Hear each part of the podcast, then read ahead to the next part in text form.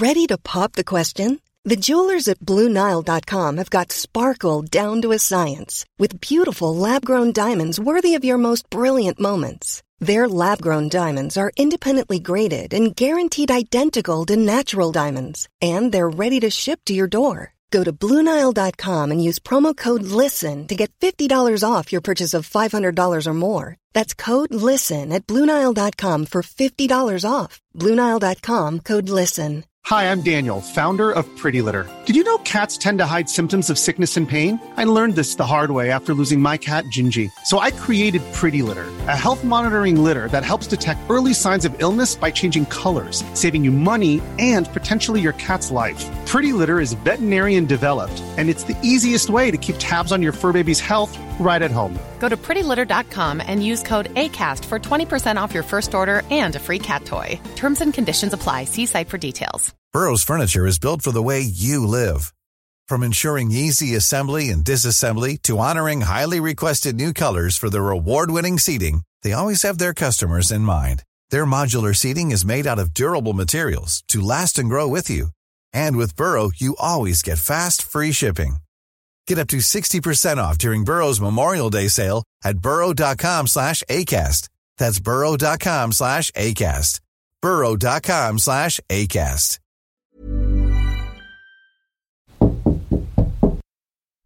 Podcast is the new radio.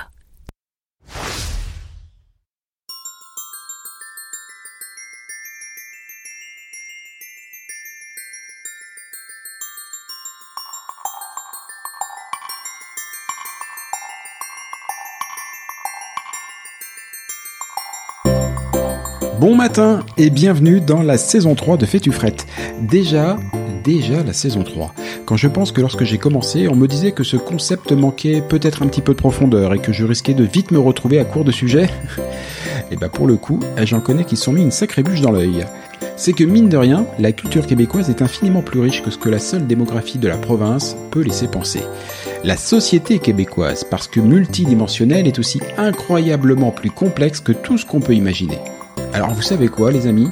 De vous à moi, vous pouvez encore vous attendre à quelques saisons en plus de Fait du Fret. Mon nom est Jean-Michel Lhomme et avec ce podcast je suis vraiment, mais alors vraiment heureux de vous faire découvrir mon nouveau chez moi, le Québec. Bonne écoute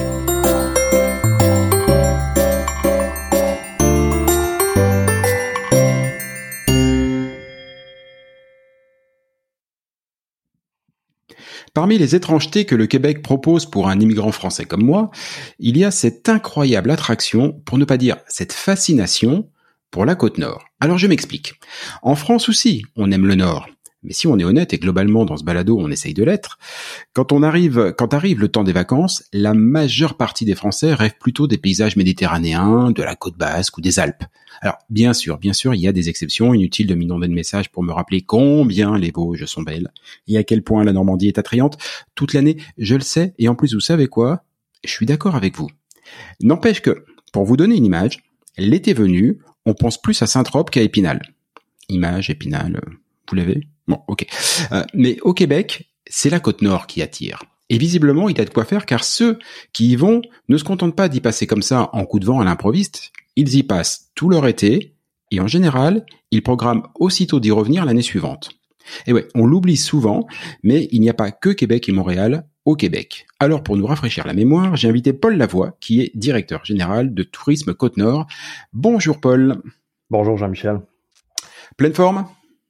Oui, on peut on peut dire ça après des, des vacances euh, qui, qui, qui m'ont permis de, de, connaître les offres de la COVID enfin, ou euh, dis-je avec ironie, mais euh, maintenant de retour au travail et prêt plus que jamais à, à, à vendre la côte nord. eh ben parfait, mais déjà on le sait un truc, la COVID est aussi arrivée jusqu'en côte nord. Bon, on casse un mythe. Hein, si des fois ceux qui nous écoutent pensaient qu'il y avait un microclimat aussi sanitaire, non, malheureusement, euh, malheureusement, ça, ne le fait pas. Ceci dit, je parlais de microclimat. Il fait comment aujourd'hui en Côte-Nord? On enregistre, il est le 30 août. Ah, aujourd'hui, c'est un petit peu plus frais que, que, depuis le début de la semaine. On est à peu près à 22 degrés.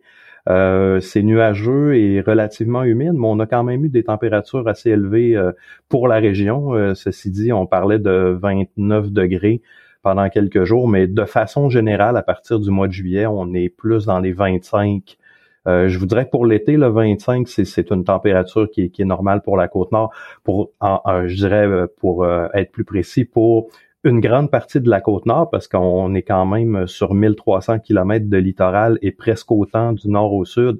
Donc euh, là où il va faire par exemple 25 degrés à cette île, si on se déplace vers Fermont ou Shefferville qui sont vraiment au nord, là on va plus être dans des températures de 19 ou 20 degrés, même chose à Blanc-Sablon.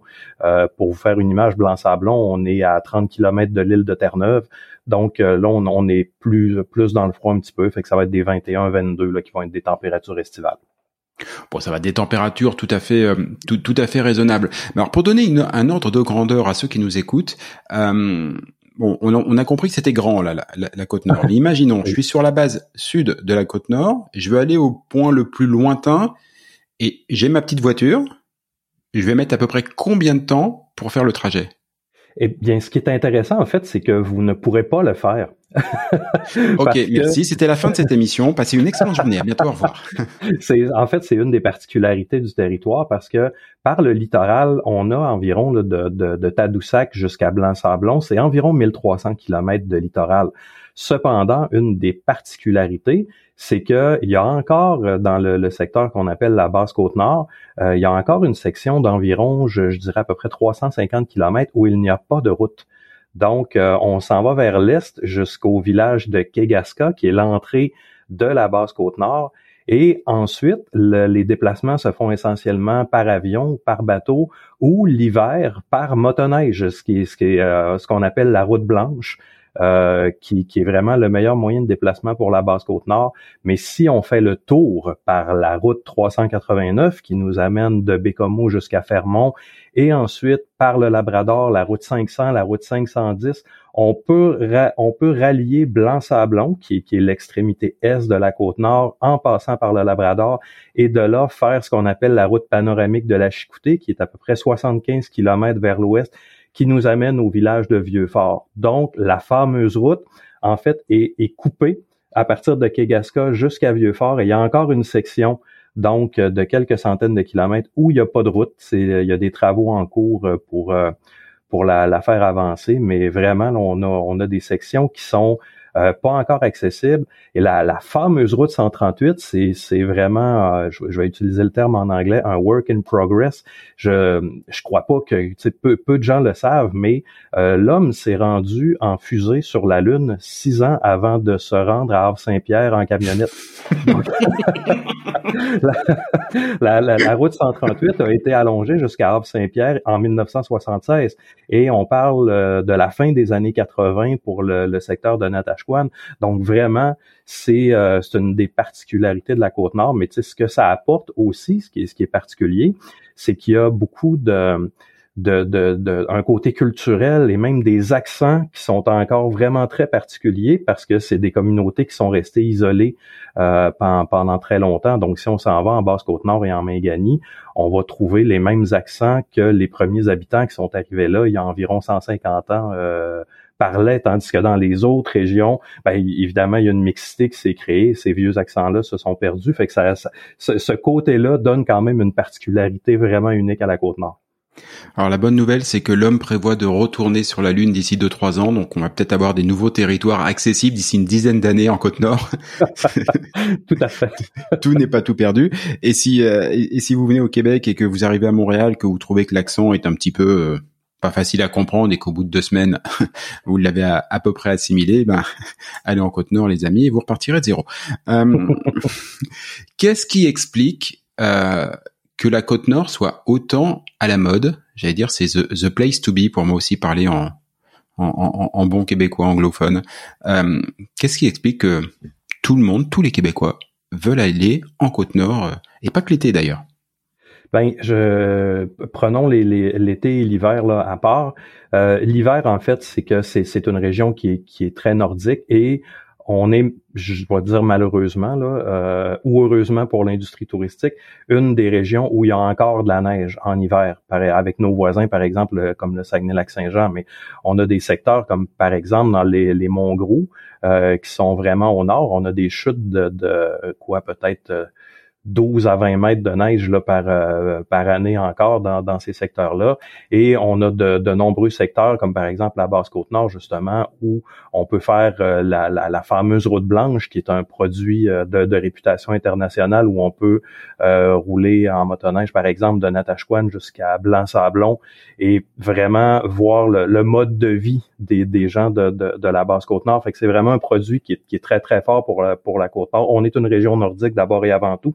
Mais pour l'été, je dirais que les gens ont découvert la côte nord principalement au Québec euh, avec la pandémie parce qu'on est, on avait euh, euh, évidemment une réputation à l'international avec le secteur de Tadoussac, qui est un des meilleurs endroits au monde pour voir les, les, les mammifères marins, les baleines et, et, tout ça. Mais euh, avec la pandémie, avec les, restrictions, même euh, au Québec, les bon, on a eu des interdictions de circuler entre les, régions administratives. Donc, les gens, à un moment donné, ont vraiment eu besoin d'espace. Et Dieu sait que sur la côte nord, on en a de l'espace. Pour vous dire, on a une densité, c'est 0,4 personnes au kilomètre carré, la, densité de population sur la côte nord. Mais euh, pour vous donner l'image, c'est à peu près 300, 300 000 kilomètres carrés la côte nord. C'est euh, à quelques centaines de, kilomètres près, c'est la superficie de l'Italie. Puis il y a 91 000 personnes sur le territoire. Donc, on n'est pas à la même densité de population que l'Italie. Effectivement, c'est pas violent.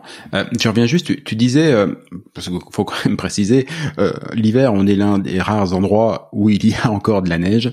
Euh, c'est toute proportion gardée, parce que tu dis ça à un Français qui a découvert euh, le, le, le, Québec il y a deux ans et qui passe ses hivers à pelleter la neige, alors que moi j'habite sur, sur, Montréal. Oui, oui, oui il y a de la neige aussi à Montréal, à Québec, euh, partout. Hein. C'est que lui, Paul, lui, de, la neige, c'est 12-20 mètres. Hein, vous avez entendu. Effectivement, c'est une euh, c'est une précision qui qui euh, qui est importante parce qu'effectivement, pour faire des, des, des, activités comme par exemple la motoneige, on peut pas faire ça avec le genre de précipitation qu'il y a à Montréal. Quoique, je ayant moi-même habité à Montréal, c'est pas plus le fun de ramasser la neige. Une des particularités de la côte nord, c'est que notre neige est blanche, contrairement à, beaucoup de, régions dans le sud, mais c'est que dans le fond, pour plusieurs activités euh, hivernales, ça prend une grande quantité de neige et nous, on l'a encore. Fait que c'est euh, mais la, précision effectivement euh, est, très importante. Et pour revenir vraiment à ce qui ce qui nous distingue l'été, je pense que c'est les gens euh, avaient besoin de grands espaces et c'est ce qu'on a présenté à ce moment-là, un peu de la façon dont, dont, je viens de le faire. Puis on, on, a réussi un bon coup aussi au niveau du marketing en faisant en appuyant le message de la santé publique. C'est là où on, a, on, a, bien pensé à notre chose. C'est qu'on a fait le guide nord-côtier de la distanciation sociale en présentant des éléments de la côte nord pour expliquer c'était quoi deux mètres. Donc, on parlait de Natashquan en disant que euh, on suggérait aux gens de se tenir à l'équivalent de deux Gilles Vigneault de distance les uns des autres, Gilles Vigneault étant un poète hmm. extrêmement connu au Québec, ou par exemple de se tenir à euh, pour les gens de Fermont à un petit boc de distance, un petit boc étant l'appellation pour un orignal ou à sept crevettes de cette île. Euh. Donc, fait, ça a vraiment créé un buzz. Ça a même été traduit en mandarin. Ça s'est rendu en Chine, cette campagne-là, qui a été 100% organique. Et les gens, à ce moment-là, se sont tournés vers la côte nord et ont vu justement les grands espaces, des endroits où euh, par exemple, moi j'habite à cette île. Sur une des plages de cette île, on pourrait être 5000 puis pas encore être près les uns des autres. Les, une petite plage sur la côte nord, ça fait 5 ou 6 kilomètres. Puis on en a qui font 30 kilomètres de long. Donc, c'est, je pense que les gens avaient un appétit pour les grands espaces, la, la nature à perte de vue. Euh, et c'est ça qu'on leur a offert. Donc là, les gens sont venus et ont découvert qu'en fait, la côte nord avait euh, c'était beaucoup plus, par exemple, que le, le, le, secteur de Tadoussac, parce évidemment c'est très beau, mais il y a plus, il y a plus que ça. Fait que les gens ont entré dans le territoire euh, et là vraiment ont vu tout ce tout ce qu'il y avait à voir, là, dont la, la Mingani, le nord, euh, le secteur de Bécomo. fait que c'est, je, je pense que vraiment c'est ça, c'est un appétit pour la nature à perte de vue, puis qu'après ça, les gens nous ont découvert comme ça. Un peu, faut le dire, euh, à cause de la pandémie. Ouais, moi c'est aussi le, le, sentiment que j'avais pour en avoir discuté un petit peu avec mes amis, puis je suis arrivé euh, je suis quand même arrivé au Québec à ce moment-là. Et effectivement, euh, jusqu'ici, j'ai l'impression que, un peu comme je le disais dans l'introduction, de manière, de manière ironique, mais c'était le cas aussi ici. L'été, euh, allez, on allait plutôt dans le sud.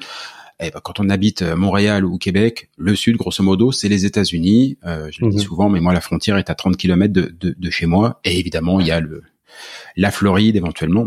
Mais il y a déjà de quoi faire avant d'aller jusqu'en Floride. Sauf que là, les frontières étaient fermées et euh, bah, bien obligé de rester au Québec. Et effectivement, les Québécois, euh, me semble-t-il, ont redécouvert leur pays, et notamment la côte nord, et euh, ça a vraiment fait une hype. alors ceci dit, je veux quand même revenir sur quelque chose que tu as dit, parce que dans les exemples que tu as donnés, tu as dit les personnes doivent se tenir un, un boc de distance, donc un orignal, et après tu as dit sept crevettes.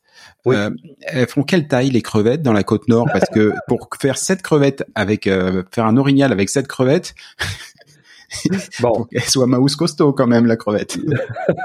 faut, faut se rappeler que ça demeurait une campagne euh, humoristique, donc ah bah oui. on, y, on y a mis on y a mis un, petit peu un petit peu d'une autre là-dedans évidemment, mais c'est bon les, les, les crevettes évidemment c'est la côte nord est une région euh, en grande partie maritime. On a, on a une bonne portion forestière, mais c'est en grande partie maritime. Donc, euh, tout ce qui est fruits de mer, euh, la crevette est, est est un, est un emblème. D'ailleurs, les, les, fameuses crevettes de Matane viennent en fait de cette île. Elles sont pêchées à cette île et transformées à Matane. J'arrête pas, je, le dis sur toutes les tribunes. c'est pour ça qu'on parle plus de crevettes nordiques. On aime mieux, on aime mieux dire ça comme ça. Mais euh, dans le fond, le, le, crabe, le homard, les, les pétoncles, c'est toutes des choses euh, qu'on a en abondance sur, euh, sur, sur la côte nord. Et donc, on a cherché ces emblèmes-là pour représenter euh, à la sauce Côte-Nord, dans le fond, toutes les euh, toutes les possibilités. On parlait de, je pense qu'on on avait parlé de tisane à la chicoutée, de, de marsouin, de, de beluga, euh, de, en tout cas un, peu tout ce qu'on trouvait là, qui pouvait nous faire penser à certains villages de la Côte-Nord. Ça a vraiment très bien fonctionné. Les gens ont accroché, puis sont venus voir justement. comme comme tu dis, les crevettes sont-elles aussi grosses que ça? Non, mais c'est pas grave. Une fois qu'elles étaient rendues, une fois que t'es rendu. On va t'en mettre un peu plus dans ton assiette. Euh, restons dans l'univers marin. L'un des gros attraits, tu l'as, tu l'as évoqué brièvement tout à l'heure quand tu, tu, présentais le vaste territoire de la côte nord, euh, et les baleines. Tadoussac est mondialement réputé pour, euh, pour, pour les baleines. Euh, oui. C'est vraiment le point d'intérêt euh, principal ou, ou non, au contraire, c'est, c'est j'allais dire, le point d'entrée sur la côte nord? Ben, c'est, c'est la porte d'entrée principale et effectivement, pour euh, l'observation des mammifères marins, euh, Tadoussac, c'est un haut lieu mondial. Il y, a, euh, il y a aussi des entreprises dans les deux villages qui, qui suivent Tadoussac, c'est-à-dire euh, Bergeronne et les Escoumins. Euh, les Escoumins, là-dedans, j'inclus la communauté Innu de Espit, où, il y a une, une, assez grande entreprise touristique qui fait notamment de la visite aux baleines. Mais ce secteur-là en particulier, en fait, c'est un, un, point de convergence de courants marins qui amène la nourriture euh, qui, est, recherchée par les baleines essentiellement dans, ce coin-là. Et donc, on, on part euh, d'une fosse marine qui part en fait de l'île d'Anticosti et qui longe la, côte pour se rendre jusqu'au Saguenay où le courant du Saguenay, dans le fond, repousse euh, cette nourriture-là plus vers la surface. Et donc, ça crée vraiment un espèce de tourbillon marin dans lequel les baleines vont euh, vont se nourrir avec des les quantités phénoménales phénoménales de, de, de, nourriture qui, qui se retrouvent là. Donc vraiment, chaque année, on, euh, on va les voir là, dans, dans ce secteur-là. Donc c'est vraiment la concentration de mammifères marins dans le secteur qui fait que c'est euh, c'est aussi facile de les observer. Cependant, il faut dire que des baleines euh, partout sur euh, le, littoral de la côte nord, on va en voir. Moi, je suis je suis un kayakiste d'expédition. J'ai j'ai pagayé pour te donner l'image. En fait, j'ai fait toute la côte de Montréal jusqu'à Blanc-Sablon sur, sur différentes expéditions. Donc, je peux te confirmer qu'à partir du secteur de Tadoussac jusqu'à Blanc-Sablon et même à Anticosti, des baleines, on va en voir beaucoup mais la plus grande concentration, c'est vraiment dans le secteur qui est, qui est situé entre Tadoussac et les Escoumins. Euh, on, on, va les voir évidemment en bateau, mais on peut en voir directement de la berge. À Bergeronne, il y a des gens qui s'assoient sur les rochers avec une chaise de pique-nique puis regardent, regardent les baleines passer. Là, c'est vraiment, c'est, assez extraordinaire. Et moi, je me fais toujours la, la réflexion de me dire, il y a des gens qui finissent par être blasés de voir ça. ça à, force d'en voir, moi, ça fait euh, ça fait plusieurs années que, que, j'habite sur la côte nord, puis il n'y a pas un moment où je vis pas un émerveillement de voir ces, ces animaux-là. C'est euh, absolument incroyable. Concentration de baleines, euh, mais aussi une concentration de touristes. Ça, ça nuit pas aux baleines? C'est euh, évidemment il y, a, euh, il, y a, toujours cette question-là euh, qu'on se pose. Il y a de nombreuses réglementations qui sont mises qui sont mises en place. Les entreprises qui, qui vivent de ça respectent de très largement la, la réglementation. On parle sur certaines espèces, on parle d'une distance minimale de 400 mètres avec avec l'animal. Il y en a qui sont un petit peu moins en danger, là, comme par exemple le, le On va parler, je, si je me rappelle bien, je vous dis ça de mémoire, de 200 mètres de distance. Euh, après ça, tu sais, bon, il y a des comportements individuels de, certaines personnes, qui sont qui sont plus durs à contrôler. Euh, mais on commence à voir aussi par par contre des, entreprises qui vont adopter par elles-mêmes certaines pratiques différentes. Comme on a une entreprise cet été euh, qui fait justement des sorties aux baleines, qui a converti ses moteurs à essence en moteurs électriques donc euh, beaucoup moins de bruit pour euh, pour euh, pour l'animal. Fait tu sais, on, on, on, voit vraiment une, évolution. Je pense que les gens sont conscients justement de du côté précieux de de, de, je, vais appeler ça une ressource là, à, défaut d'un de, de, autre terme, parce que c'est ça, c'est une ressource économique, mais c'est une ressource qui est fragile, qui est affectée aussi par les, les, changements climatiques. On le voit au niveau de leur comportement. Fait on sent que, que les entreprises sont, sont en train de s'adapter. Ceci étant dit, j'ai moi-même déjà été critiqué pour des photos euh, que j'ai que j'ai mis sur les réseaux sociaux à, grande proximité, par exemple, avec des belugas. Euh, quand j'étais en kayak, il y a une chose sur laquelle on n'a pas beaucoup de contrôle, surtout quand on est dans des embarcations qui sont propulsées euh, par notre propre énergie. Les baleines sont des animaux sociaux extrêmement intelligents et quand ils nous aperçoivent, ils viennent nous voir. Et ça, je, dois te dire que la première fois que ça m'est arrivé, euh, j'étais euh, dans le fjord du Saguenay, dans le secteur de Sacré-Cœur, qui fait aussi partie de, la côte nord. On a à peu près 30 km du fjord du Saguenay sur la côte nord. Et j'ai une famille de belugas, un mâle, une femelle, un veau, qui, se sont mis dans le fond à, me suivre en kayak. Et quand ils passaient euh, sous mon embarcation, ils se tournaient sur le côté pour me regarder dans les yeux. Et c'est le bon, hmm. c'est arrivé en 2009, j'en parle, j'ai encore de, de l'émotion. Oui, je le vois. À, ressentir hmm. ça, c'est qu'on, c'est comme si on entrait en contact avec un monde qu'on ne soupçonnait pas. Et on voit dans, dans, dans les yeux de ces animaux-là l'intelligence, la, la, une, une sorte d'émotion un peu primaire que, que qu'on, avec laquelle on est entré, on est capable d'entrer en contact. Et c'est, euh, c'est quelque chose qui est, qui est absolument fabuleux. Euh, de, de, de, de, voir. C'est, difficile à décrire. C'est, des émotions que, qu'on, peut seulement vivre en, en, en, le vivant, en fait, en, voyant ça. Je le savais pour les euh, pour les dauphins, donc pour les pour les belugas aussi. Euh, je le savais parce que mon mon frère pendant de nombreuses années était euh, militaire dans la marine nationale en France, donc il était embarqué sur des bateaux qui ne qui n'étaient pas du tout des bateaux de pêche hein, sur lesquels on pouvait éventuellement espérer récupérer des poissons, des choses comme ça. C'était des bateaux euh, militaires. Euh, et il me disait, dès qu'on quitte le port et qu'on prend un petit peu de large, on avait toujours des dauphins qui venaient et qui nous accompagnaient assez loin et tout, presque pour jouer. Enfin voilà, on les voyait pour jouer. C'est vrai que c'est des animaux, mais les baleines aussi sont comme ça? Ben, je, pense que les, plus grosses baleines, peut-être, peut-être pas nécessairement, sont là. Évidemment, je suis pas un expert en, comportement animal, mais moi, si je parle de mes expériences euh, en, particulier, j'ai eu des contacts de très près avec des rorquals à bosse, avec euh, des, petits rorquals, que je sais qu'ils faisaient un détour pour s'approcher de moi. Euh, parce que je, je les voyais euh, sortir à, quelques centaines de mètres et tout d'un coup, euh, ils, ils, sortaient. Par, il y en a une une fois dans le secteur des Quanichit. Si j'avais pas été concentré, je lui aurais donné un coup de pagaie sans faire attention tellement elle est sortie proche. Donc vraiment, il y a, y a une curiosité, je dirais, pour pour pour les êtres humains, pour voir un peu ce qui se passe. Ce, sont des animaux qui, qui se tiennent en groupe, qui sont qui sont grégaires. Fait que je pense qu'il y, a un désir de, de, de de, de, rapprochement ou de curiosité là, avec lesquels, euh, surtout peut-être pour les embarcations qui font pas de bruit. Euh, mais encore là, si on prend par exemple les, les, euh, les, bateaux qui sortent pour faire des, des sorties aux baleines, les animaux ne se sauvent pas là, de ces, de, mm. ces embarcations-là. C'est très, très, très facile d'aller d'aller en apercevoir. Fait que je pense qu'ils ont il y a une curiosité, un contact qui, qui recherche évidemment on est à milieu de comprendre complètement les, comportements de ces animaux euh, magnifiques-là. moi, ce que j'interprétais comme euh, un moment magique, euh, peut-être que les autres étaient en train d'essayer de me faire comprendre que je les dérangeais. c'est pas totalement impossible, mais bon. C'est ça, mais quoi qu'il en soit, c'est ça. Il y a, on a régulièrement des, contacts d'assez proches. J'en ai, j'ai même un petit rorcal il y a trois ans qui a passé à quelques pieds devant moi quand je faisais de la plongée en apnée en Manganie.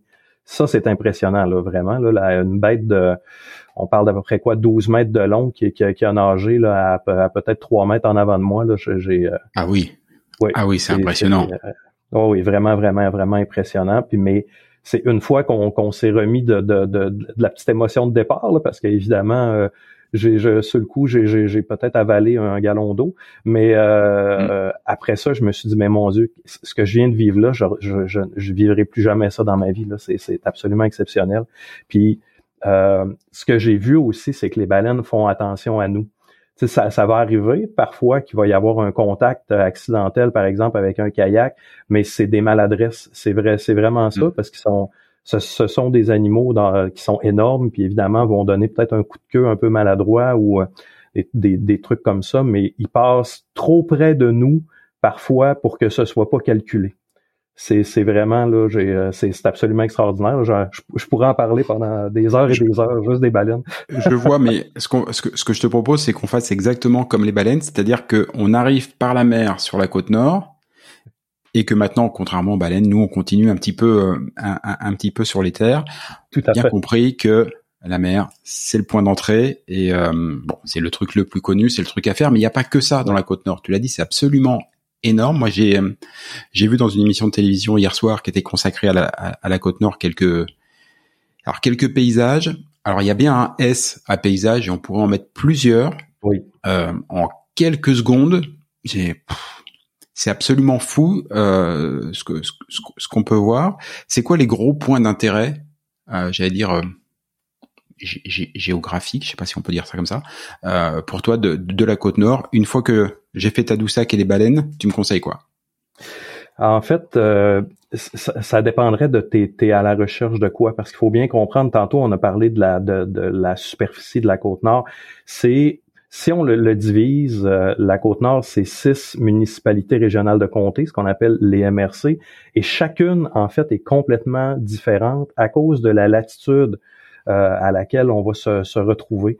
Euh, le secteur de Tadoussac, qu'on appelle la Haute-Côte-Nord, c'est un endroit où il va y avoir beaucoup de feuillus, par exemple. Il y a, de il y a des terres agricoles, chose qu'on verra évidemment pas du tout quelques centaines de, de, de, kilomètres plus loin. Et si on va par exemple, au nord, à Fermont, ben là, on est dans la toundra, là, on est dans des paysages un peu décharnés où il n'y a, pas beaucoup d'arbres. La Minganie aussi, dans en, en parfois, on a l'impression d'être dans, dans, dans, de la taïga, mais c'est en fait d'immenses euh, milieux humides dans lesquels on va trouver euh, des petits fruits qui, qui, qui existent euh, à peu près seulement, seulement dans ces endroits-là. Mais si on nomme quelques endroits, mettons dans du patrimoine bâti, commençons par ça, mm-hmm. il y a le barrage hydroélectrique Manic 5.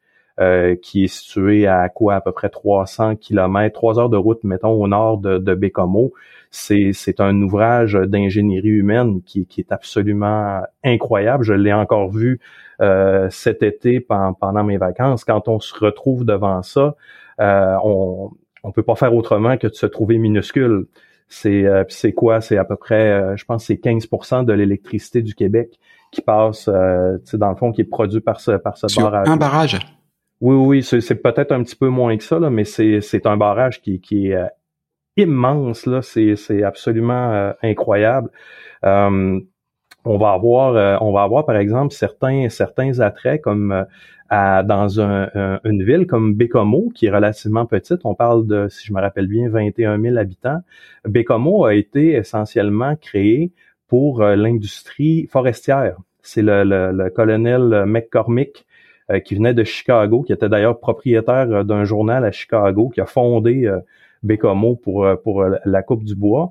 Et en, en partie en hommage à son épouse, pour puis évidemment ses ouvriers étaient des, Canadiens français catholiques. Il a fait créer l'église Sainte-Amélie, mais étant donné qu'il était immensément riche, euh, c'est un artiste qui travaillait sur des églises en Europe, qui est venu faire les vitraux à l'église Sainte-Amélie et on a l'impression, on a des airs parfois d'Espagne ou de France quand on entre mm-hmm. dans cette dans cette église-là, mais en même temps, tous les vitraux sont à l'effigie de personnages qui ont été importants dans sa vie, mais avec un, style artistique qu'on va retrouver là, dans, dans, les, dans les vieux pays.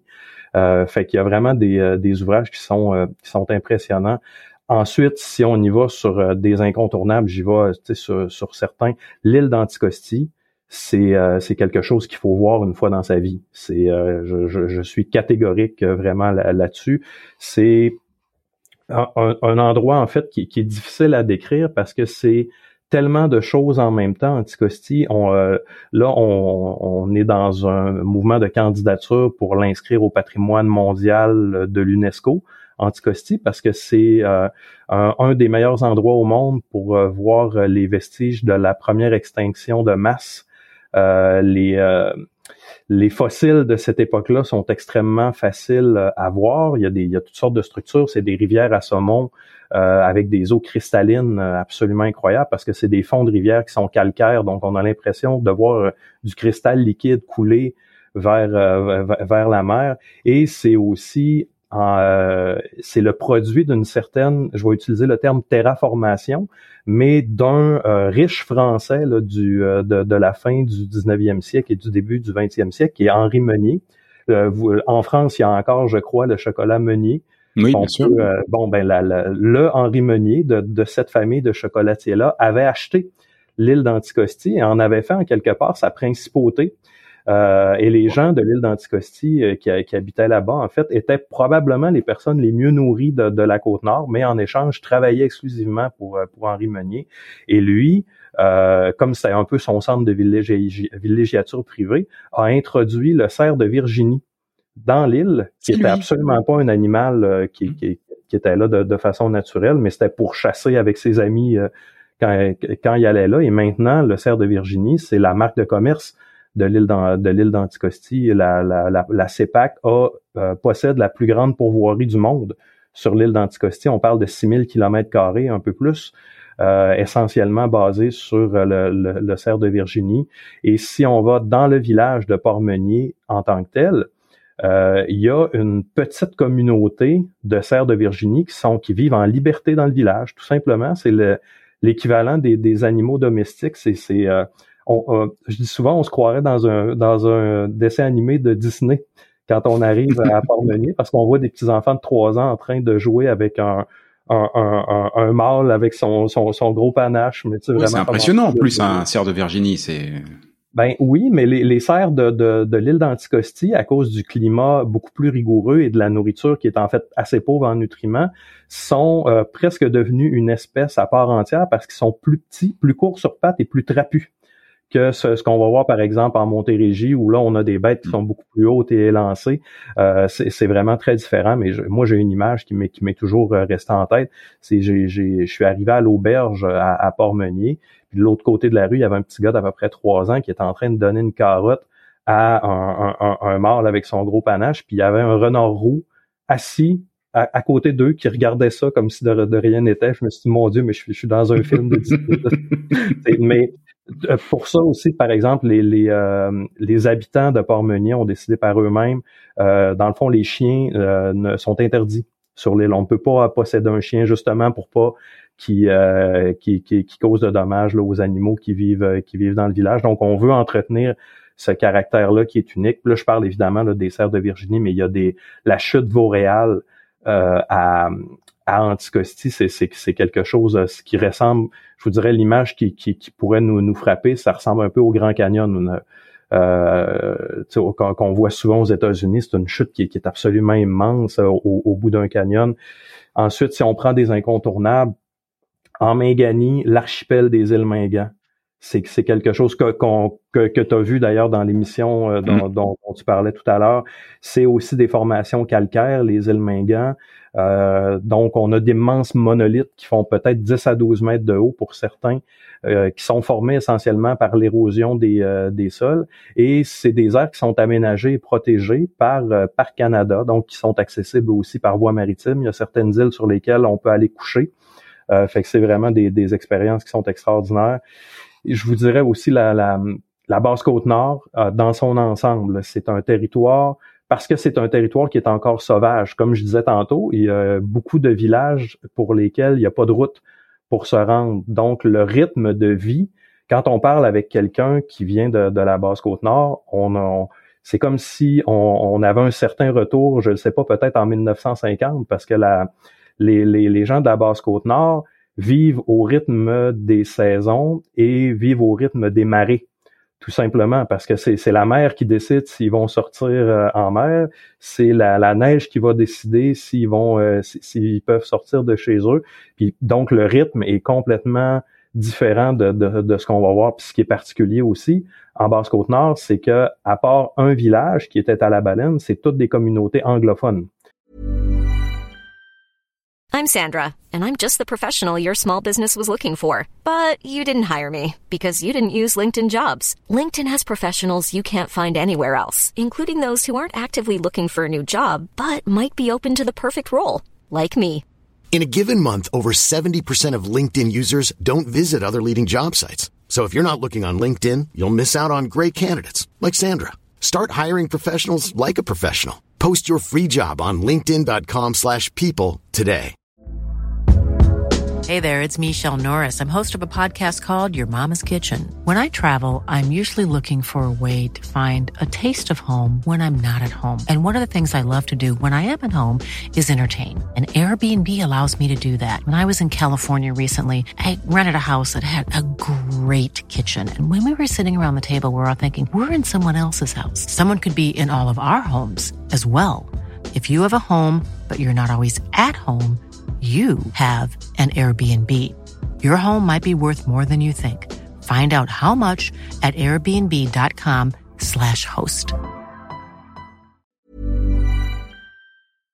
Parce que ça, c'est une autre des particularités ah oui. de la Côte-Nord. Euh, évidemment, le Québec est très largement euh, de langue maternelle francophone, disons. Mais sur la côte nord, on a évidemment de nombreux francophones, mais on va avoir beaucoup de gens aussi dont la langue maternelle est l'inou. On en a dont on a une communauté de langue maternelle Nescapi et principalement en Basse-Côte-Nord, on a des gens qui sont des anglophones, des, des unilingues anglophones. C'est une autre de, de, de ah oui, j'étais persuadé que les anglophones on les trouvait que sur euh, que sur l'île de Montréal. Pour, euh, non.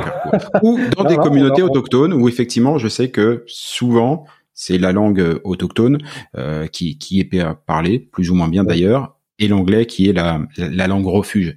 Euh, un petit peu, pas, pas, chez tout le monde, mais bien souvent. Tout à fait, mais c'est que dans le fond, c'est une autre des, des particularités, c'est que si on va dans l'est de la côte nord, les villages en Mingani ont été colonisés principalement par des gens euh, qui arrivaient de l'Acadie, après par exemple la, la, la, déportation, ou par des gens des îles de la Madeleine. Donc, euh, d'où l'accent qui est tellement typique mm-hmm. des, des, des, villages de, la Mingani. Et si on se reporte plus loin, euh, dans, sur la basse côte nord, c'est des gens du Labrador et de Terre-Neuve, donc des anglophones qui ont euh, qui ont colonisé ces, ces villages-là. Fait que vraiment, on a on a une mixité de culture dans, dans ces secteurs-là. Et euh, bon, évidemment, je, je m'en, je m'en voudrais de parler des choses euh, qui sont très typiques de la côte nord, évidemment, sans tout ce qui est relatif aux Inuits. La, là, je veux pas nommer une chose en particulier ou un endroit, mais mm. c'est une culture, une langue, la, la Inuit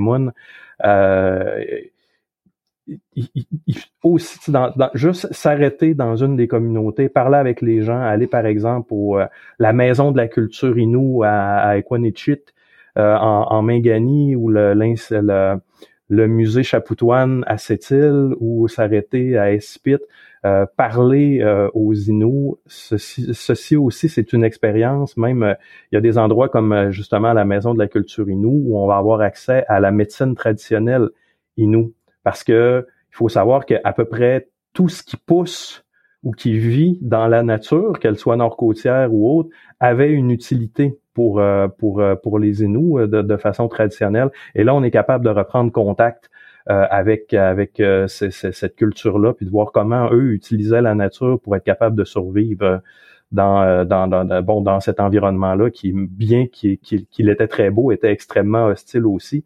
Alors euh, on parle de quoi? 13 000 ans avant que les Européens mettent le pied sur la côte nord, eux étaient déjà là et, survivaient là. Donc il y a, y, a, toute une connaissance, une culture que nous on n'avait pas et qu'eux euh, avaient, puis que là ils sont en train dans le fond de faire revivre puis de de, de, de perpétuer.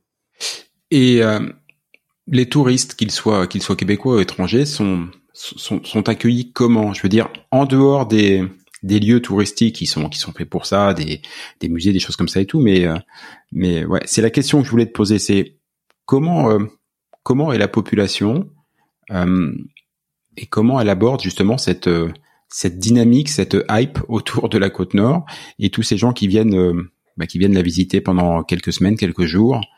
le contact se fait facilement?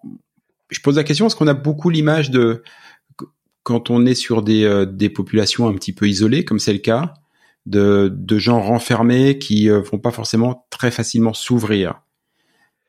Euh, il y a, disons, il y a deux, euh, deux niveaux à la réponse parce que il faut bien comprendre qu'en 2020 en particulier, alors que tout était fermé euh, et que là, dans le fond, il y a eu une affluence de gens qu'on n'avait jamais vus. Euh, c'est certain que pour certaines personnes, ça a pu être un peu envahissant, puis on, les comprend. Euh, en plus qu'à l'été 2020, euh, on ne comprenait pas encore le virus, on avait tous extrêmement peur, puis là tout d'un coup arrive une, foule de gens. Ça, c'est pas, ça serait exagéré de dire que ça s'est mal passé parce que ça s'est pas mal passé, mais il y a certaines personnes qui justement disaient bon là c'est, peut-être un peu too much la, quantité de gens, mais de façon générale, en fait, je pense que les Nord-Côtiers ont une certaine simplicité euh, par rapport euh, par rapport à eux-mêmes dans la, la, la, la, façon de vivre, puis dans la, façon d'exister. Puis je, pense que dans, dans le fond, les, les, touristes sont pris comme comme comme n'importe qui. Un, un, peu. Euh, c'est, je, moi, j'ai jamais vraiment senti ou j'ai pas entendu parler que des gens, par exemple, avaient été rabroués par des, bon, des, des locaux, là, comme, comme on va dire. Moi-même, comme euh, comme étranger, si je peux utiliser le terme entre guillemets, avant que, que, que j'habite sur la côte nord, je faisais des, des, grandes expéditions de kayak et à tout bout de champ, j'aboutissais tout simplement sur le terrain de, de, de, de, gens. C'est arrivé, pardon, dans le bout de, de Bécomo, ça m'est arrivé à Port-Cartier, ça m'est arrivé à d'autres endroits aussi, où j'allais carrément, j'arrivais avec mon kayak sur leur terrain, je leur demandais si ça leur dérangeait que je, je, plante ma tente pour la nuit, puis je me suis jamais fait virer de bord, même qu'il y a des endroits où ça finit à, où il me faisait un lit dans le sous-sol, puis le lendemain, il me faisait un déjeuner tellement gros que j'avais de la misère à pagayer le lendemain. Donc, je... ces empêcheurs de pagayer en rond. Ah oui, tout à fait. Puis ben, je, les en remercie évidemment. Mais euh, fait que, je, je pense qu'il y a cette, il y a, cette simplicité-là, ce, ce cette habitude d'entraide aussi euh, qui, euh, qui, caractérise les Nord-Côtiers. Je, bon, ce, ce côté-là a peut-être un peu été le plus difficile justement à cause de l'affluence absolument incroyable qu'on a eue pendant deux ans, qui, alors que nos infrastructures touristiques n'étaient pas nécessairement prêtes à recevoir autant de gens que ça dans certains coins. Euh, mais de façon générale, je, je pense que les Nord-Côtiers aiment le monde, en fait. C'est, disons, la, façon la plus simple de le dire. Là, les, les Nord-Côtiers, c'est des, c'est des, c'est des gens simples qui aiment le monde. Et c'est aussi des gens qui aiment beaucoup, beaucoup leur territoire. Dans la, dans la fameuse émission auquel on fait, on, on fait référence, j'ai été assez surpris de voir toutes les euh, personnalités qui étaient là, qui sont des personnalités publiques, hein, que pour la plupart habitent à Montréal, à Québec, voire d'ailleurs pour certains une grande partie de l'année euh, sur sur la région parisienne. Et elles étaient toutes présentes là et à chaque fois, c'était des moments très courts où on devait parler de leur euh, de leur enfance ou simplement de leur rapport à la côte nord. Il y avait les yeux qui brillent, à peu près comme toi, Paul, quand tu parlais des baleines tout à l'heure. Il y avait les yeux qui brillent et l'alarme qui était jamais très très très très loin de tomber. Euh, il y a un attachement. Les Québécois sont très fiers de leur de, de leur terre, de leur province et de leur histoire.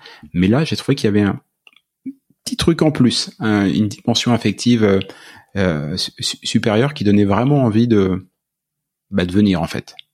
Ben, je suis, je, suis d'accord. Puis, je pense qu'il faut, il faut le vivre. Un peu comme tantôt, je, quand, quand je te parlais des, des baleines, la, il y a le côté maritime. La, la côte nord, c'est une région de forêt et de mer.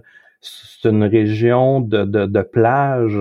C'est, c'est des choses. Puis je, je, je pense que ce qu'on voyait dans l'émission, c'est des gens qui se rendaient compte que pendant qu'ils étaient là, ils appréciaient peut-être pas ça à sa juste valeur et mm. après ça se, se retrouvent en ville et là bon se, se rendre compte que sur la rue Saint-Laurent il y en a pas de plage de 12 km ou des qui fait sais, moi, je, je, comprendre ça, ça me fait, ça me fait apprécier encore plus parce que, euh, par exemple, il y a quelques jours, je, ramassais des bleuets dans une euh, dans une tourbière à rivière au tonnerre, euh, c'est une espèce de, cap de roche tout près du fleuve.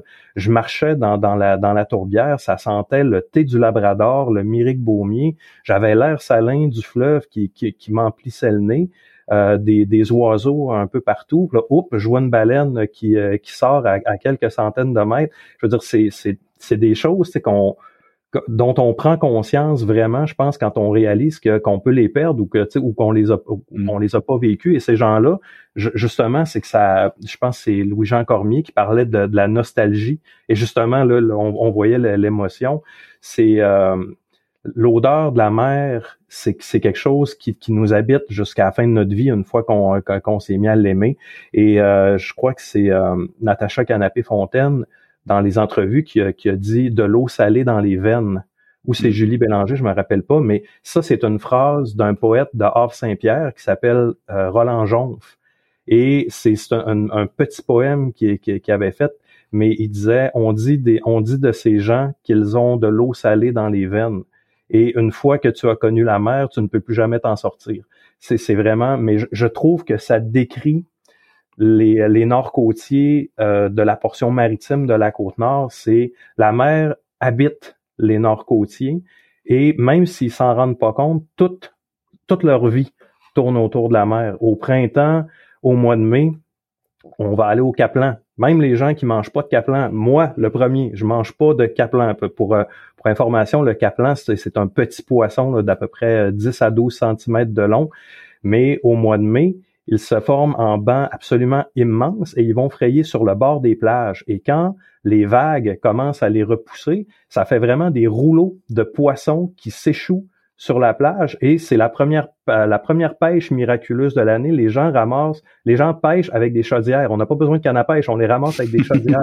et ça, pour te pour te donner l'idée de comment c'est puissant dans la culture nord-côtière, euh, c'est en 2020 euh, quand en 2021 l'été où il y avait le, fameux couvre-feu qui devait finir euh, euh, au mois de mai. Sur la côte nord, le, le Kaplan a vaincu le couvre-feu on a été, on a été la première région où le couvre-feu a été annulé parce qu'on entendait à la radio que le Caplan s'était mis à rouler sur les plages de la côte nord et le couvre-feu devait se terminer un lundi, je me souviens plus exactement quelle date au mois de mai, mais nous, les gens, le vendredi soir, on avait entendu dire que le Caplan allait rouler sur les plages de Galix et ça a tellement fait un gros boom que la santé publique a fait des pieds et des mains pour que le couvre-feu soit annulé. Alors, tout le Québec a passé une fin de semaine de plus en couvre-feu que la Côte-Nord parce que les Nord-Côtiers seraient allés au Caplan, couvre-feu ou pas. Parce que, le Caplan, c'est quand même plus fort que la COVID.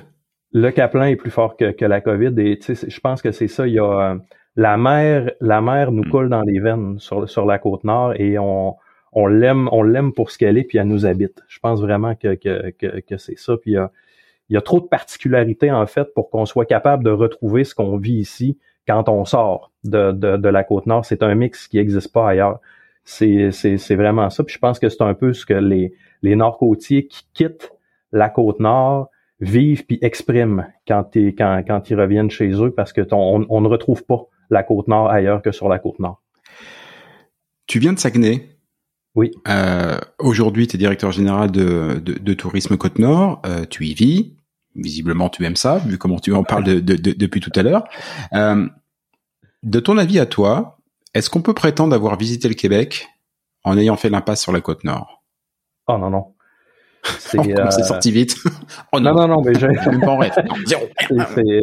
puis, puis je dis pas ça là, de, de, de, pour avoir un des arguments mercantiles ou autre chose, mais c'est comme je, je, te disais il y, a, il y, a, quelques secondes à peine, c'est un mix qu'on qu'on ne trouve pas ailleurs. J'ai fait à peu près toutes les régions du Québec à, de nombreuses reprises. Je suis je suis pas je suis pas chauvin euh, mm-hmm. sur, ma région. Je vais quand même visiter les autres. Et c'est il y a tellement. Ben premièrement, c'est la, superficie de la région qui fait qu'on peut passer deux semaines sur la côte nord et en avoir vu la moitié en fait seulement. Euh, mais particulièrement pour des, des zones comme euh, Fermont, euh, ou Shefferville, c'est, c'est le Grand Nord. Euh, là où, par exemple, dans là, on est présentement le 30 août, ça se pourrait que dans deux semaines, il neige à Fermont, puis que la neige colle, puis que ça, ça reste là pour, euh, pour l'hiver. Oui, alors ça, je sais pas, je sais pas si ça m'envoie du rêve. Euh... ben, mais pour que, pour quelqu'un qui aime qui aime la neige justement, puis les, les, les, les activités, les activités nordiques, Fermont, c'est, c'est, c'est un paradis. Puis les, les Fermontois sont à leur meilleur l'hiver parce que c'est là, euh, c'est, c'est là où ce qui passe la, la majorité de, de leur année. Ah bah ça, je me doute. Euh, si, effectivement ça commence le 15 le 15 septembre euh, qui neige, elle s'enlève quand la neige au mois de juin? Euh, Ça arrive. Euh, on, parle de, souvent comme le plus plus au mois de mai, mais effectivement, ils passent la, la majorité de leur année euh, euh sous la neige. Mais tu sais, pour euh, revenir, tu sais, comme les, des, régions comme la basse côte nord, la, la section où il n'y a pas de route, on a, ça, ça existe, ça, ça existe nulle part ailleurs dans, le, dans, dans, la, dans la province de Québec, des communautés qui sont encore complètement isolées, qui vivent essentiellement des activités reliées à la mer, euh, on trouvera pas ça ailleurs parce que tous les gens ont été acculturés en quelque part par euh, par bon l'effet d'avoir une route et donc des facilités d'accès euh, à gauche et à droite et ben la voiture. Mais si on prend un endroit comme Harrington Harbor qui est une petite communauté je, je crois qu'il y a peut-être 200 personnes mais c'est une île Harrington Harbor personne n'a de voiture à Harrington Harbor c'est des entre les maisons c'est des trottoirs de bois puis les gens se promènent en VTT en quatre roues c'est ça le véhicule que tu as quand, quand tu habites à Harrington. Fait que c'est euh, t'as pas ça ailleurs. Là. Fait que, je parle de ce village-là en, particulier. Pour euh, fin de, de, visionnement, il y a un film québécois qui a été tourné à Harrington Harbor qui s'appelle La Grande Séduction. Donc, si vous voulez voir un peu de quoi ça a l'air, c'est euh, possible de le voir, mais c'est des choses comme ça qui sont... Euh, il y a des bouts de la Côte-Nord qui sont impensables ailleurs. Fait que, je pense pas qu'on peut faire l'impasse sur, euh, sur la côte nord. On n'a pas tout vu. Si on n'a pas vu ces, coins-là, je parlais d'Anticosti tout à l'heure, il y, a, des choses qui sont... il, faut, il faut les voir en fait. Puis tu sais, on a parlé de la mer, mais il y a le côté sous-marin aussi qui, qui, qui, qui, est absolument extraordinaire. On peut plonger sur la côte nord, aller voir le phoque du Groenland. il y a de la, de la, plongée en apnée avec les crabes, les oursins, les étoiles de mer, par exemple dans l'archipel de cette île. C'est euh, puis moi comme sétilien, je, sors du bureau disons à 4h30 à 5h moins quart, je suis sur le fleuve dans mon kayak. À 6h15, je suis autour de l'île Grande-Basque. À 7h30, je finis de plonger. Puis à 8h30, je suis chez nous. C'est donc, ça change un peu de la vie, euh, de la, de la vie urbaine. Effectivement, c'est pas pareil. fait que c'est, c'est, c'est vraiment, là, c'est des, des, il y a des choses absolument extraordinaires. Puis, évidemment, il y a tout un terroir dont on n'a pas parlé, qui est, euh, qui, qui, qui, est pas unique à la côte nord. On va parler de la côte nord et du Labrador, par exemple, mais beaucoup par euh, nos petits fruits, euh, des, des, petits fruits comme la chicoutée, la camarine noire, euh, les, les RL, c'est, c'est toutes des choses qu'on, qu'on ne connaît pas nécessairement si on est si on ne, visite pas. Et, RL, ça je savais, mais les deux autres trucs, excuse-moi, je peux pas dire un autre mot, les deux autres choses que tu as que, tu as dit précédemment, je ne sais même pas du tout ce que c'est. Ben exactement, mais c'est justement c'est des secrets qui sont tellement bien gardés que même certains nord-côtiers ne, les connaissent pas. Les, les RL que les nord-côtiers dans leur langue vernaculaire appellent les graines rouges, c'est essentiellement pour se donner une image, c'est de la canneberge sauvage. C'est ça pousse dans, dans, dans, dans les tourbières. C'est un c'est beaucoup plus petit qu'une qu'une canneberge commerciale, mais essentiellement c'est le même goût. Et là, dans, deux semaines, normalement, on devrait être bon pour commencer euh, à en cueillir. vers la, mi-septembre, normalement, c'est la bonne, date. La camarine noire, c'est un fruit qui va commencer à être, euh, qu'on peut ramasser au début du mois d'août. Et c'est euh, à peu près la grosseur d'un bleuet, mais c'est un petit fruit noir qui pousse sur une plante qui, est comme un conifère, mais au ras du sol. Et c'est un, petit fruit à chair ferme, mais gorgé de jus. Quand on mange, l'image qu'on se fait tout le temps, c'est que ça fait un pop. On, mange le fruit puis ça nous pop dans, la bouche. C'est vraiment c'est quelque chose qui est absolument succulent, mais qu'on qu'on trouve à peu près exclusivement sur la côte nord et la fameuse chicoutée qui est euh, c'est de, de l'inou en fait chicouteux, c'est euh, fleur de feu. C'est un petit fruit orange qui ressemble, disons, vaguement à une mûre dans la forme, mais c'est un orange vif. C'est une plante qui pousse dans les tourbières et c'est à peu près la plus grande source de vitamine C qu'on peut trouver euh, au niveau euh, au niveau de la nature. D'ailleurs, c'est avec la chicoutée que les Inuits guérissaient les Européens du scorbut dans les dans, dans les premiers voyages, justement parce que c'est c'est une si bonne source de de, de, vitamine C. Et ça, ce sont des choses qui poussent dans les, dans les tourbières de la côte nord.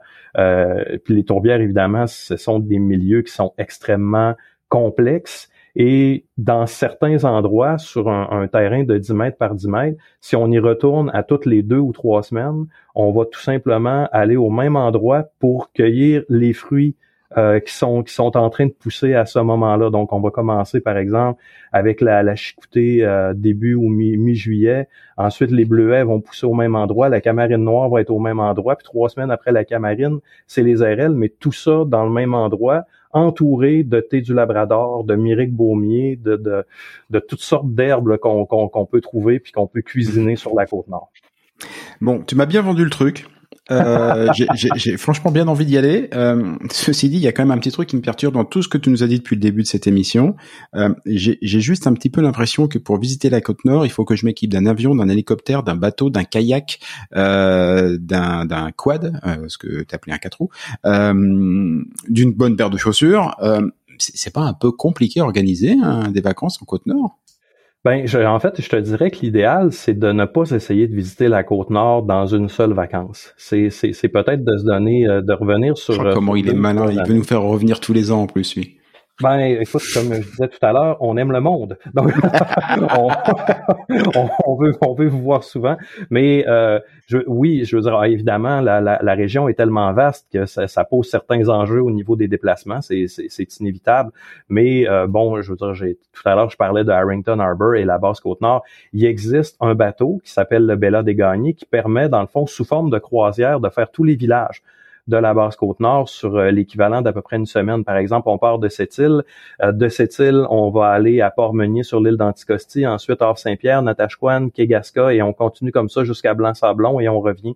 Ça permet de, bon, c'est des arrêts assez courts, mais ça donne quand même un bon aperçu de, de, de, de ce que peut être la basse côte nord. Sinon, euh, bon, évidemment, on, parle de quoi à peu près ça, doit être facilement une dizaine d'heures de route si on part de Tadoussac, ça rentre jusqu'à jusqu'à Kegaska par la route. Donc, à moins que la, faire de la route soit l'objet du voyage, ce qui, est, ce qui est respectable aussi. C'est pour ça que je conseille aux gens de peut-être plus se dire, ben, on va faire euh, sur deux ou trois périodes de vacances pour tout voir, parce que la Haute-Côte-Nord est peut-être le secteur de Manicouagan, donc Bécomo, Pointe-aux-Outardes, le, ce secteur-là, on peut facilement passer une semaine là et pas avoir le temps de, de, de faire le tour.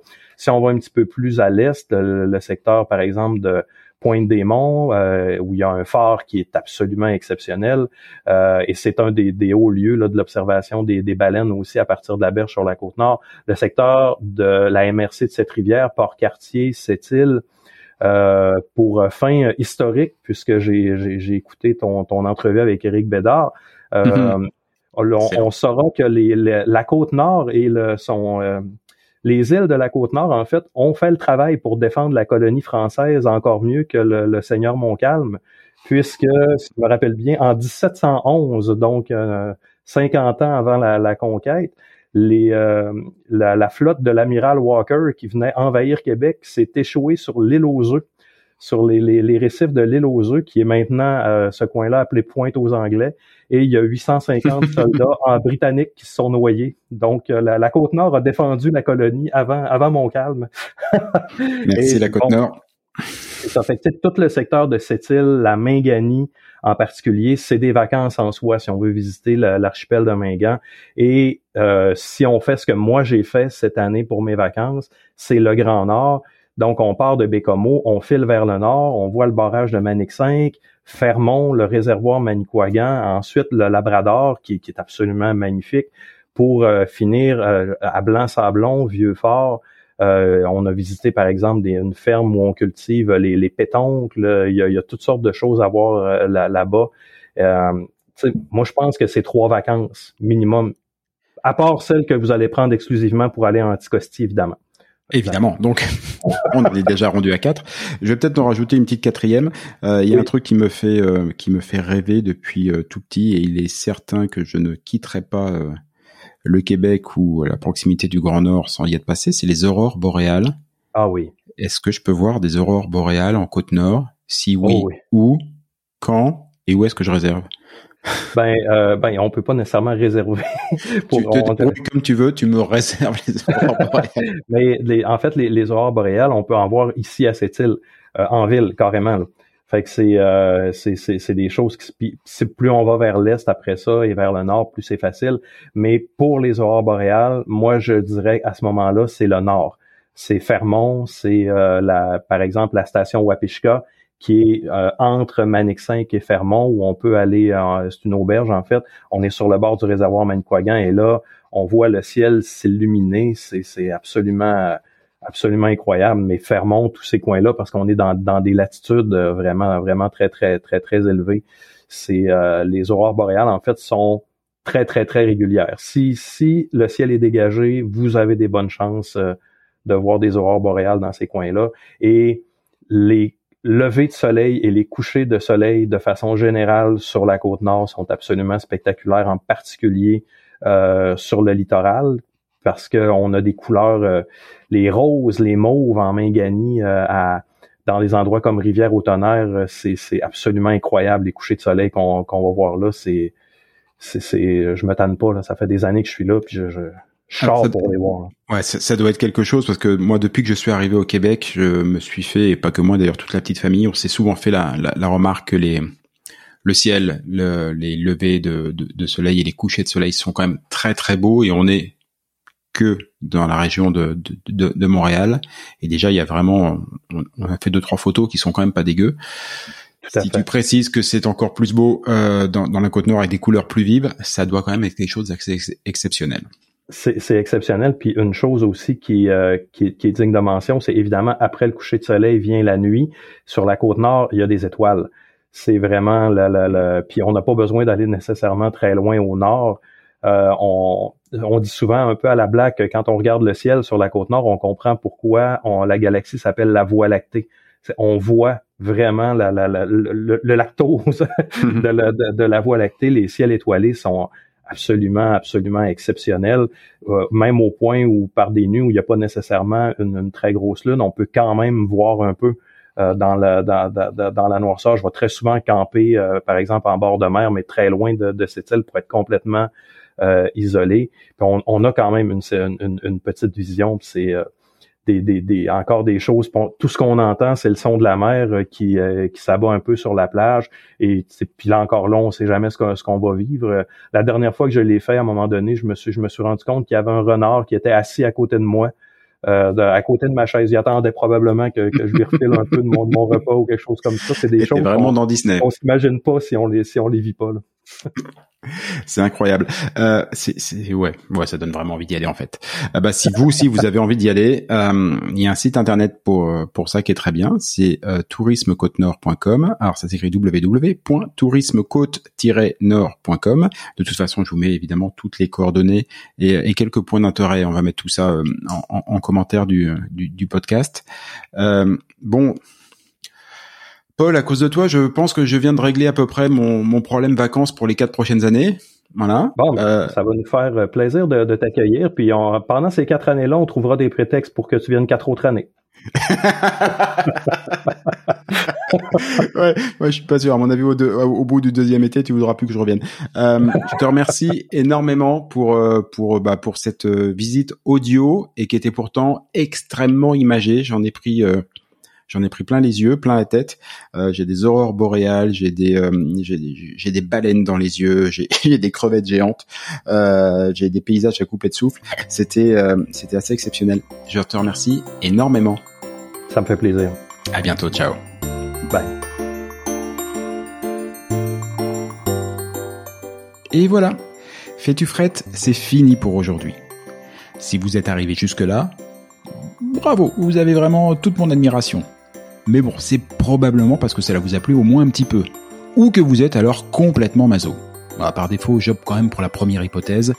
On va dire que c'est mon côté optimiste. Alors s'il vous plaît, rendez-moi service. Partagez ce podcast, parlez-en à vos amis, abonnez-vous et surtout, surtout, donnez-lui une note. Alors juste pour info, même si ce programme reste évidemment très perfectible, inutile de mettre un 3 ou un 4 sur 5. Au royaume d'Apple et consorts, il n'y a que le 5 sur 5 qui compte. Eh oui, c'est le jeu ma pauvre Lucette. Alors je compte sur vous. Pour le reste, vous trouverez tous les liens, les références vers les livres, les spectacles, les programmes et que sais-je dont on a pu parler au cours de cette émission et même ceux dont on n'a pas parlé mais qui me semblent intéressants. Tout ça, vous le trouverez dans le descriptif, dans les commentaires de ce podcast ou bien alors sur notre site internet fetufrette.com. Sur ce même site, vous avez d'ores et déjà la possibilité de vous inscrire à l'indispensable newsletter hebdomadaire que nous vous préparons et qui sera lancé très prochainement et j'y annoncerai les prochaines émissions et partagerai avec vous des articles, des infos, des bons plans qui pourraient bien nourrir votre curiosité à propos du Québec. Enfin justement, puisque vous êtes curieux, je suis sûr que vous avez des questions, des suggestions, que vous aimeriez qu'on traite tel ou tel sujet. Eh ben, je ne demande qu'à vous lire. Envoyez-moi un courriel. Oui, oui, oui, j'ai bien dit courriel. Envoyez-moi un courriel à l'adresse suivante. Fais-tu frette En un seul mot, tout attaché, sans espace, sans tirer ou quoi que ce soit. Hein. Donc, fais-tu frette à commercial? Ah oui, oui, j'ai oublié aussi. Ici, on ne dit pas at ou arrobase, on dit à commercial. gmail.com. Bah, j'avoue, c'était pas très clair tout ça. On récapépète depuis le bédu, vous allez voir, c'est très simple. Fais-tu frette F-A-I-S-T-U-F-R-E-2-T-E à commercial gmail.com. Pas compliqué. Vous vous souvenez qu'au tout début de cette émission, je vous ai dit qu'au Québec, on ne disait pas bonjour, mais bon matin. Et pour cause Car ici, pour se dire au revoir, on se souhaite de passer un bonjour. Alors bonjour à tous et à tantôt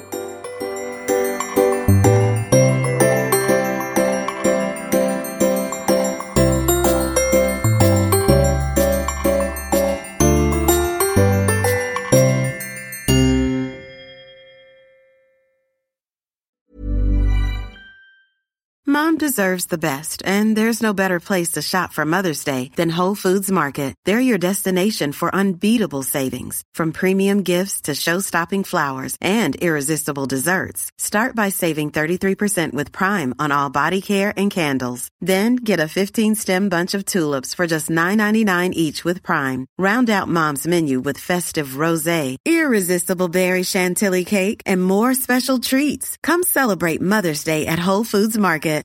Deserves the best, and there's no better place to shop for Mother's Day than Whole Foods Market. They're your destination for unbeatable savings, from premium gifts to show-stopping flowers and irresistible desserts. Start by saving 33% with Prime on all body care and candles. Then get a 15-stem bunch of tulips for just $9.99 each with Prime. Round out Mom's menu with festive rosé, irresistible berry chantilly cake, and more special treats. Come celebrate Mother's Day at Whole Foods Market.